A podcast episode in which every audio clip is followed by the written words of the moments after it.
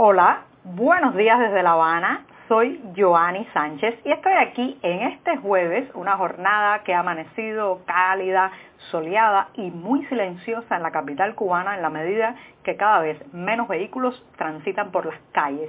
Así que voy a aprovechar esta tranquilidad y voy a abrir de par en par la ventana 14 para asomarme e invitarlos a todos ustedes a que se asomen junto a mí a los temas y las noticias más importantes de este 9 de abril de 2020 aquí en Cuba. Hoy voy a comenzar con una reflexión que toca un tema que me es muy cercano, la prensa, los medios y los peligros para la libertad de expresión en estos tiempos de coronavirus. Por otro lado, hay una rara tranquilidad que se extiende por Twitter cuando se habla de temas cubanos. ¿Dónde están?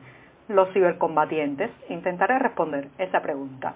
También, también hablaré de la iniciativa de varios hoteles que antes dedicaban sus recursos fundamentalmente al turismo y ahora abren a servicios de comida a domicilio. Sí, nuevas soluciones, pero bajo viejos dogmas y ya les explicaré por qué. Y por último, repetir la convocatoria, el lema, el mantra que ahora mismo es más efectivo para intentar frenar esta pandemia. Quédate en casa, siempre que puedas, quédate en casa. Y bien, dicho esto, voy a pasar a revolver para tomarme el cafecito informativo. Ese que de lunes a viernes, desde diciembre de 2018, comparto junto a ustedes, breve, que hay que ahorrar, recién colado, todavía caliente, amargo, muy amargo, como me gusta a mí, pero siempre, siempre necesario. Después de este primer sorbito del día, le recuerdo también, como es tradición en este programa, en este podcast Ventana 14, que pueden ampliar la mayoría de estos temas y de estas noticias en las páginas del diario digital 14ymedio.com. Allí también encontrarán, en caso de que quieran apoyarnos y solidarizarse con nuestra cobertura del COVID-19 en Cuba, pues encontrarán una manera para hacerlo. Así que muchas gracias de antemano y me voy con el primer tema, con la primera cuestión, con la primera reflexión del día y está relacionada con la libertad de expresión. Voy a empezar hablando primero de responsabilidad. Son tiempos en que cada uno tiene mucha responsabilidad, no solamente para evitar el contagio, la propagación eh, de este eh, terrible coronavirus, sino también en el tema informativo. Todos, todos somos entes entes que emitimos y recibimos información y en estos momentos hay que estar muy claros para no convertirse en altavoz de bulos de falsos milagros en el sentido de eh, mencionar o promover supuestos eh, medicamentos o supuestos remedios para curar o inmunizar cuando ya la comunidad científica ha dicho y ha aclarado que esto va a tardar un tiempo para tener una vacuna, para tener de alguna manera una herramienta para luchar contra el COVID-19. Así que es nuestra responsabilidad como ciudadanos cada vez que vemos una noticia, una información y queremos compartirla, pues verificar bien las fuentes, las certezas, no nos hagamos puente de bulos, de alarmismos innecesarios, mucho cuidado porque estamos pisando un terreno donde nos va la vida a todos. Así que llamo a un llamado a la responsabilidad y inmediatamente voy a hablar del otro lado.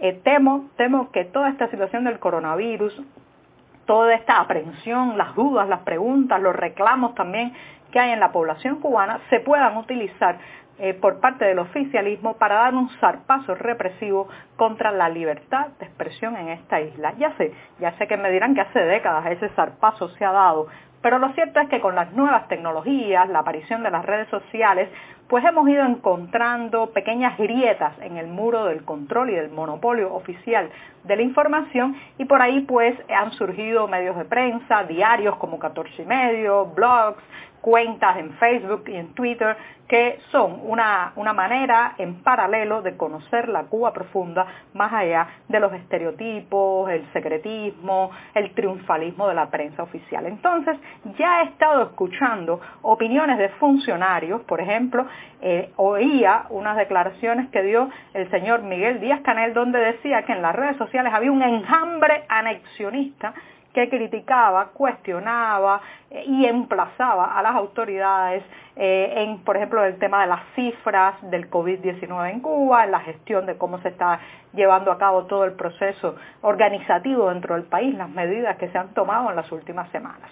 Cuando él dice un enjambre anexionista, ya está haciendo lo que es típico de la política cubana del último medio siglo, y es trasladar el problema eh, eh, hacia afuera. No hay inconformidad ciudadana, no hay reclamos de transparencia espontáneos, no hay gente que realmente se cuestione si se está haciendo bien o mal, o si no, que según esa mentalidad, todo, todo es fabricado desde fuera. Cuidado, porque esto se puede prestar para penalizar al que realmente difunde un bulo que puede causar muertes y también a la prensa independiente que está haciendo una magnífica labor de cobertura de lo que está ocurriendo dentro de la isla. Una cobertura desde la responsabilidad, desde los datos comprobados, desde el cuestionamiento de las estadísticas oficiales también, ¿por qué no? Esos no son números sagrados, no son sagradas las personas que eh, ocupan los altos cargos de este país, en parte también a porque nunca han sido electos en un proceso masivo, popular, abierto y democrático. Pero bueno, más allá de esa cuestión, hay que tener mucho cuidado porque me doy cuenta cómo se va montando una especie de trampa para eh, hacer pagar a la prensa independiente por supuestos delitos que no han cometido. Eh, están tratando de generar un clima legal, un clima mediático para silenciar las voces de la prensa no gubernamental, no partidista, no oficialista en esta isla. Así que cuidado, cuidado con eso. Necesitamos una prensa libre, necesitamos una prensa transparente, necesitamos una prensa responsable, ahora más que nunca. Porque ¿quién nos va a contar esa otra parte?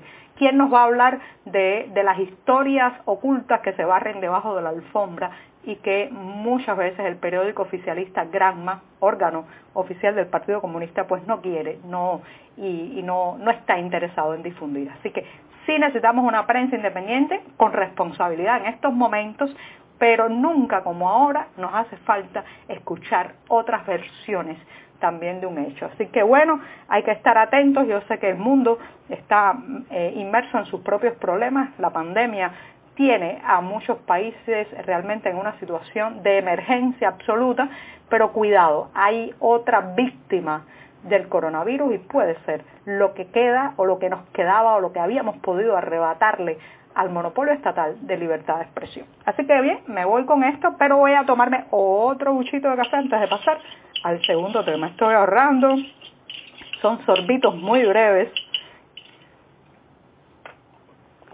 después de este segundo buchito del día, pues me voy con la rara tranquilidad que se extiende por Twitter, sí, la red del pájaro azul, donde hace 12 años hice mi cuenta y es una de las redes sociales que más me gusta por la brevedad, por lo efectivo, porque me entero también de muchas situaciones ahí. Y bueno, pues esta es una red que en el caso cubano en las últimas décadas se ha caracterizado por un fenómeno y es que antes, hasta hace unos días, por cada cuenta de un ciudadano independiente que escribía desde esta isla existían miles y miles de perfiles anónimos que repetían consignas progubernamentales, lanzaban ataques contra las voces críticas y bueno, pues a esos cibercombatientes que también conocemos como ciberclarias, por ese, ese pez eh, que, que se introdujo en Cuba y ha sido un verdadero problema medioambiental en esta isla porque lo traga todo, bueno, pues se le dice también a estos cibercombatientes o trolls oficialistas, se les llama también las ciber o cyberclarias. Bueno, están desaparecidas, casi desaparecidas. ¿Por qué? Bueno, esa es la gran pregunta. Señoras y señores, porque se han suspendido las clases en la Universidad de Ciencias Informáticas UCI, que era una de las granjas o hervideros de los ciberpolicías o cibercombatientes. Y también se han suspendido los trabajos en centros laborales estatales y bueno, pues ese ímpetu revolucionario en Twitter se ha desinflado. Confieso, confieso que me aburre un poco no ver a esa avalancha de guapos o macarras de internet que eh, se escudan detrás de una foto falsa, casi siempre sus perfiles tienen una imagen falsa o de algo que no es un rostro humano, fabrican su propio nombre y a cambio reciben un acceso a la web subvencionado que deben pagar, ¿cómo deben pagarlo? Haciendo estos actos de repudio en la aldea virtual.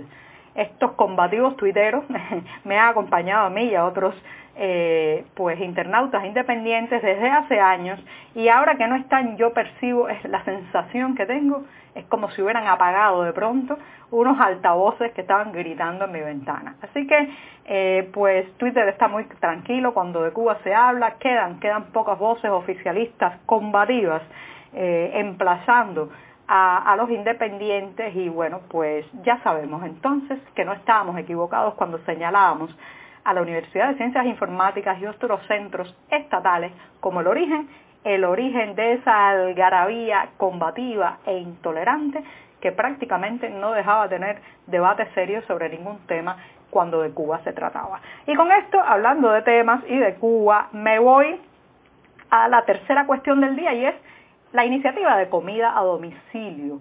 Esto existía ya en algunos restaurantes y cafeterías privadas, pero a raíz del cierre de la isla a la llegada de turismo, muchos hoteles han optado también por ofrecer combos, comidas, platos, productos sin cocinar incluso, para llevar a casa. Qué buena idea.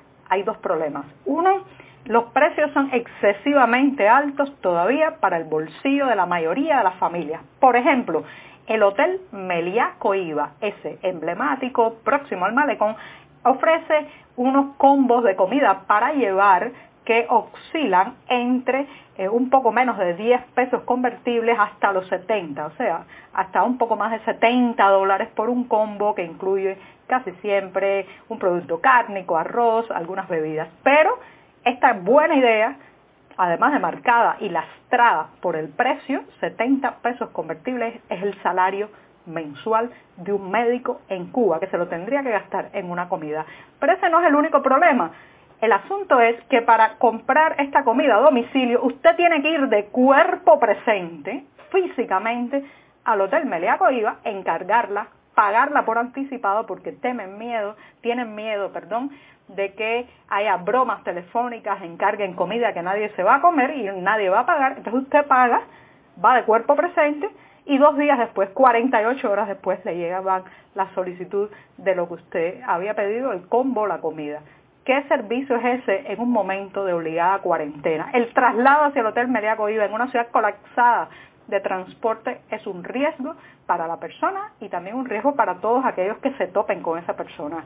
Si es alguien contagiado y asintomático, entonces pues será un verdadero problema que transite por las calles hacia el Meliaco Iba para encargar un combo de esto. Así que estas son las buenas y nuevas soluciones marcadas por los viejos dogmas y la desconfianza a la ciudadanía.